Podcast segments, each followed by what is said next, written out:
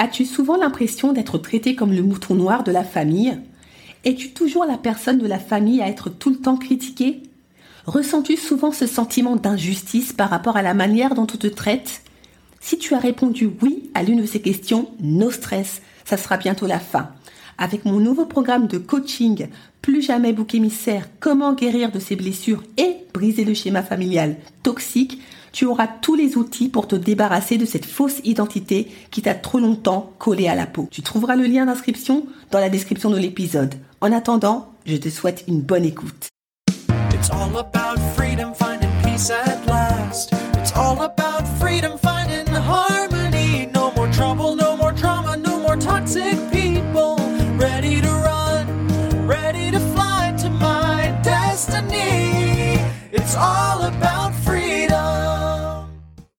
Bonjour et bienvenue dans l'émission Détox Parents Toxiques pour une liberté non négociable. Je suis votre hôte Nadia Chirel, coach de destinée.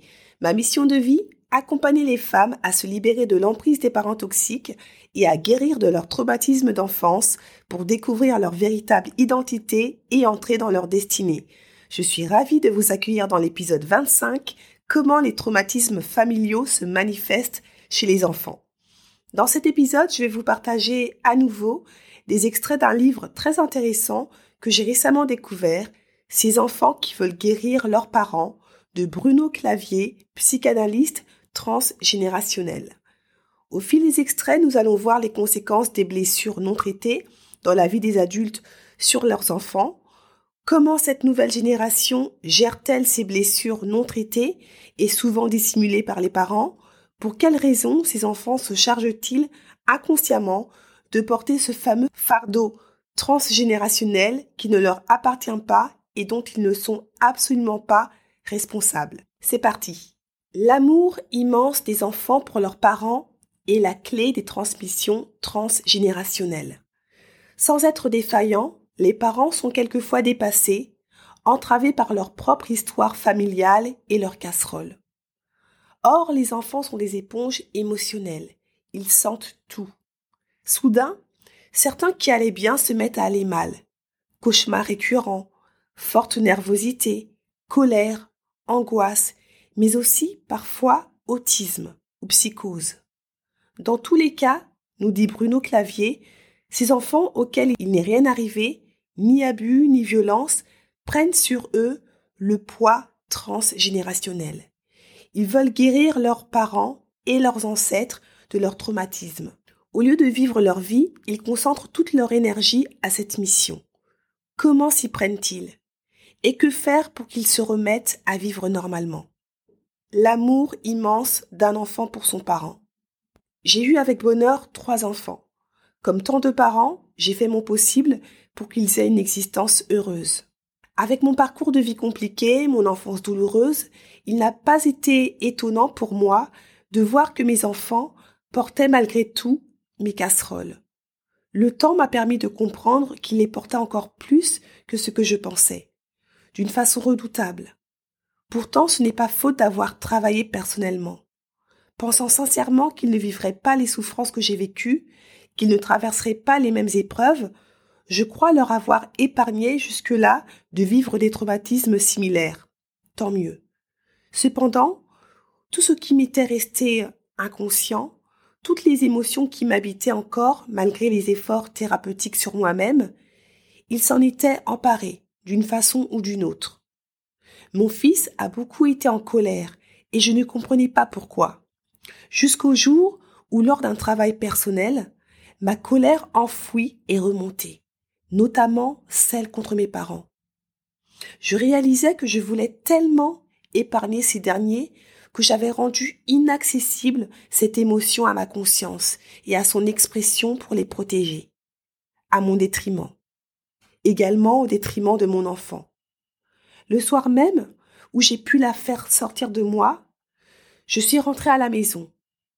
Nous sommes regardés dans les yeux, nous avons souri.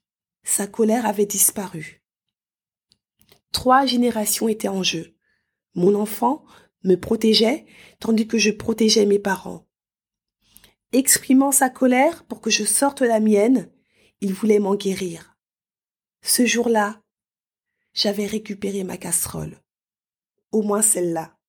Ce que l'on a aimé dans notre propre éducation, on veut le reproduire. Ce que l'on a abhorré, on voudrait l'éviter. Mais à cet endroit, rien n'est simple. On peut inconsciemment répéter avec nos enfants ce qui nous a fait souffrir et ne pas leur transmettre ce qui nous a profité. Comment vont mes parents? Voilà leur question incessante. Voilà la question incessante des enfants. Derrière leur apparente indifférence se profile une vigilance permanente, un indéfectible souci de l'autre. Sans leurs piliers fondamentaux, leur existence pourrait devenir précaire, voire être menacée. Si tout va bien, une bonne sécurité de base leur permet de mener une vie heureuse. À l'inverse, quand l'environnement se fragilise, au lieu de s'occuper d'eux-mêmes, les enfants emploient leur temps à tenter de sauver leur socle existentiel. Maintenir coûte que coûte en bon état géniteurs, parents adoptifs, autres membres de leur famille, tiers ayant charge d'eux. C'est une priorité absolue. Ils perdent alors leur énergie et santé à vouloir guérir ces autres indispensables. Quelle en est l'origine profonde? Pourquoi portent-ils tant les souffrances occultes de leur entourage? L'amour en est la motivation essentielle. L'amour inconditionnel immense des enfants pour leurs parents, pour tous ceux qui s'occupent d'eux, bien ou mal, que ces derniers soient pleins de sollicitude ou abandonniques, attentionnés ou maltraitants. Quoi qu'il se soit passé, quoi qu'il arrive, ils les aiment, ils veulent les guérir. Première partie. Comment les fantômes familiaux se manifestent chez les enfants? Qu'est-ce qu'un fantôme familial? Une petite fille de 7 ans, toute triste, est assise à côté de sa mère dans la salle d'attente. Elles ne disent mot. Je ne les ai pas entendues pendant la fin de la séance précédente. À peine entrée dans le cabinet, la mère commence à parler. C'est une sorte de guerre entre Alice et moi. Depuis trois mois, elle se braque d'un coup. Elle ne veut plus se lever le matin. Je m'énerve, puis c'est une escalade de violence. Je l'ai emmenée voir un pédopsychiatre quand elle avait deux ans et demi pour ses colères. C'était parti à l'époque, mais là c'est revenu et je ne sais plus quoi faire. Je le reconnais, je ne suis pas zen. C'est comme une bataille, je pourrais même la taper, mais comme je ne veux pas, alors je cogne dans les murs. Je lui hurle dessus. Je ne me contrôle plus. Vous êtes en thérapie? J'en ai suivi une pendant sept ans. C'est une psy remarquable, je lui dois beaucoup. J'imagine que vous avez évoqué avec votre thérapeute ce qui a pu constituer les difficultés de votre enfance. Oui, bien sûr, mais à la naissance d'Alice, beaucoup de choses sont revenues. Je suis assez désemparée. Qu'est-ce qui s'est passé avec votre mère? Ma mère n'était pas heureuse. Elle me hurlait dessus toute la journée quand j'étais petite. Soudainement, elle fond en larmes. Elle ne peut plus parler. Sa fille se met également à pleurer et crie. Je ne veux pas que maman soit triste. Sa mère lui dit. Tu sais, mamie, tu sais, mamie, elle criait, elle criait quand j'étais petite, elle crie encore des fois. Elles pleurent ensemble, un moment, puis je m'adresse à la mère. Est-ce que vous comprenez que jusque-là, vous ne faisiez que répéter ce que votre mère a fait avec vous dans votre enfance? Je n'y avais pas vraiment pensé. Vous pourriez le penser, mais le répéter quand même. La répétition nous met en pilotage automatique et nos relations avec nos enfants deviennent stéréotypées, pratiquement hors de contrôle. On crie sur eux comme nos parents nous criaient dessus, ou bien on ne peut élever la voix quand il le faudrait, ce qui revient au même. Je pense que ma colère a plusieurs motifs. C'est celle que j'ai aussi contre mon père parce qu'il a délaissé ma mère. Elle reprend. Pourquoi ma fille est-elle devenue odieuse il y a trois mois? Ce n'est qu'à partir de là que nos scènes ont commencé. J'observe l'arbre généalogique d'Alice, dessiné en début de séance. Vos parents se sont plus ou moins séparés quand vous aviez 7-8 ans. Une alarme transgénérationnelle s'est probablement déclenchée pour les 7 ans de votre fille, proche dans un mois et demi. Aux mêmes âges, aux mêmes dates, les événements se répètent. Alice à une attitude qui vous a fait sortir de vos gonds. N'est-ce pas au moment où vous vous êtes retrouvés toutes les deux, pendant que votre père allait voir ailleurs, que votre mère a été le plus hors d'elle avec vous? Oui, c'est possible. D'autre part, vous ne vivez pas avec le père d'Alice. Vous m'avez indiqué qu'il est parti à sa naissance et en ce moment, vous n'avez pas de relation amoureuse avec un homme. Les conditions de vie entre vous et votre enfant sont similaires à celles qui étaient problématiques quand vous aviez son âge. C'est une répétition. Encore, faut-il que les deux générations soient présentes devant un thérapeute pour qu'elles puissent être mises au jour? Pendant que je parle à sa mère, Alice va sur ses genoux et lui fait un câlin. Je la sens apaisée, soudainement calme et tendre. Un mois plus tard, elles reviennent. La fille va beaucoup mieux, les colères et les crises ont pratiquement disparu. Sa mère commente. J'ai vu ma mère pendant les vacances. Nous avons eu une discussion. Du coup, elle m'a parlé de choses qu'elle ne m'avait jamais dites et surtout, suite à la séance de l'autre fois où vous m'aviez dit que vous pressentiez une IVG, elle m'a avoué qu'elle en avait fait une pour sa première grossesse, tout comme moi. Et pour nous deux, c'était avec un amoureux impossible. Votre fille est comme la plupart des enfants que je reçois. Ces symptômes sont une tentative de vous guérir, mais également d'essayer de soigner, s'aligner, dans votre cas, celle des femmes et notamment sa grand-mère. En tout cas, quelque chose a été positif. Vous pouvez la remercier d'avoir pu ainsi créer entre vous et votre mère une parole jusque-là absente. Du même coup, le lien est devenu plus facile et plus aimant avec votre fille.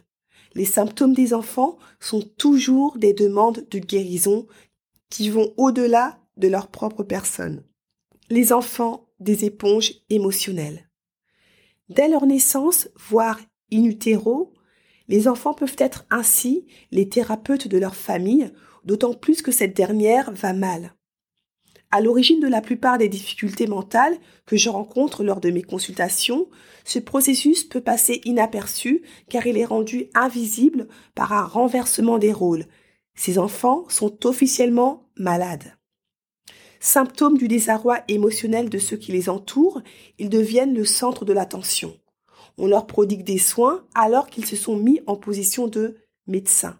Ils savent intuitivement et sans aucun doute que leur parent est en souffrance au-delà des apparences, quand bien même ce dernier semblerait ne pas l'être. Comment est-ce que je peux guérir ces personnes que j'aime, qui sont tellement indispensables pour moi?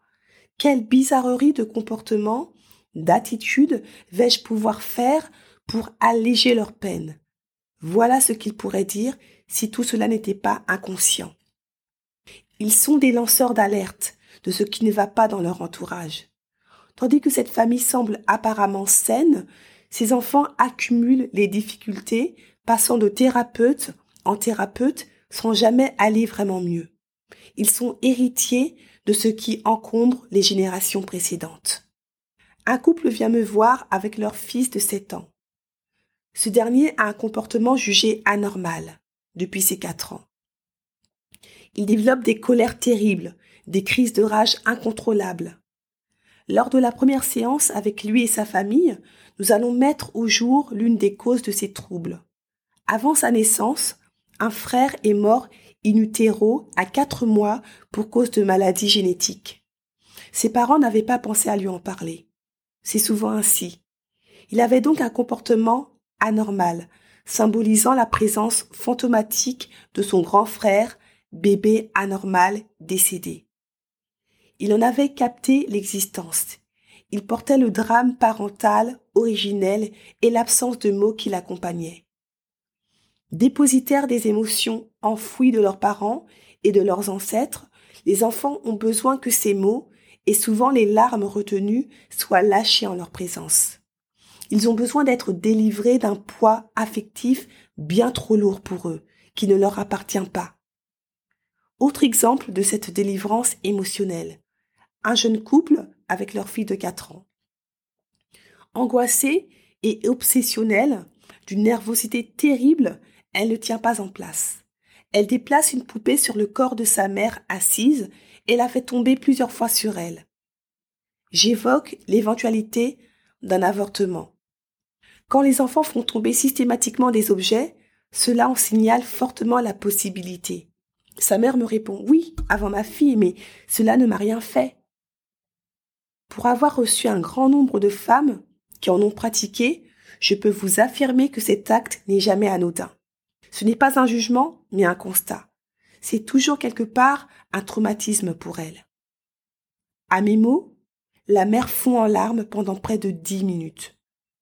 Sa fille vient la consoler, puis s'endort sur le divan de mon cabinet. Lâchant toute sa tension, elle peut enfin se reposer. Je dis à ses parents, votre enfant a terminé le travail psychique qui l'occupait depuis longtemps. Elle exprimait par son angoisse et ses symptômes cette peine que vous aviez sans le savoir vraiment. Comme beaucoup d'autres enfants que je reçois, elle vous a amené à venir à cette séance pour que puisse y être réglé ce qu'elle portait jusque-là à votre place. Cette émission touche à sa fin. J'ai été ravie de passer ce moment avec vous. J'espère que cet épisode vous a apporté de la valeur et vous a encore une fois éclairé sur l'importance de guérir de ces blessures pour vous et votre descendance. En prenant la décision de guérir de vos blessures et surtout en passant à l'action, vous stoppez l'hémorragie interne qui s'est transmise de génération en génération. Vous brisez le cycle des répétitions transgénérationnelles et recréez pour vous et votre descendance une nouvelle vie fondée et profondément enracinée sur des bases saines et solides. En fait, vous réécrivez votre histoire et transmettez à la nouvelle génération un héritage familial sain.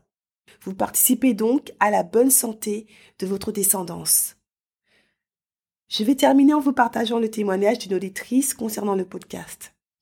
Merci beaucoup Nadia pour votre podcast nécessaire et salvateur. Je vous souhaite une très bonne année 2022. Merci beaucoup Sophie pour ce témoignage. Ça me fait toujours autant plaisir de savoir que ce podcast vous aide toutes et tous et ça m'encourage à vous donner toujours le meilleur. Pour information, pour celles qui souhaiteraient rejoindre le programme de coaching Détox Parents Toxiques ou avoir plus d'informations, n'hésitez pas à visiter mon site que vous trouverez dans la description de l'épisode ou contactez-moi directement, c'est avec plaisir que je vous répondrai. Pour ne manquer aucun épisode, abonnez-vous sur votre plateforme d'écoute préférée. Si vous connaissez dans votre entourage des membres de votre famille, des collègues, voisins, connaissances ou des membres de groupes sur les réseaux sociaux qui vivent sous l'emprise des parents toxiques, n'hésitez pas à leur partager le lien du podcast. Dans ce genre de combat, la solidarité est importante et n'a pas de prix. Si vous écoutez les épisodes sur Apple Podcast ou Spotify, n'hésitez pas à laisser un 5 étoiles et un commentaire directement sur mon site detoxparentoxique.com pour que Détox Parents Toxiques gagne encore plus en visibilité. Grâce à votre fidélité et confiance, Détox Parents Toxiques gagne vraiment en notoriété et je vous le dois en partie, donc merci, merci, merci. On continue le combat, on ne lâche rien. Je ne le répéterai jamais assez, plus on sera nombreuses et nombreux à lever le tabou des parents toxiques, moins ils auront d'emprise. Je vous dis à la semaine prochaine et vous souhaite une bonne cure de détox. Parents toxiques pour une liberté non négociable. Ciao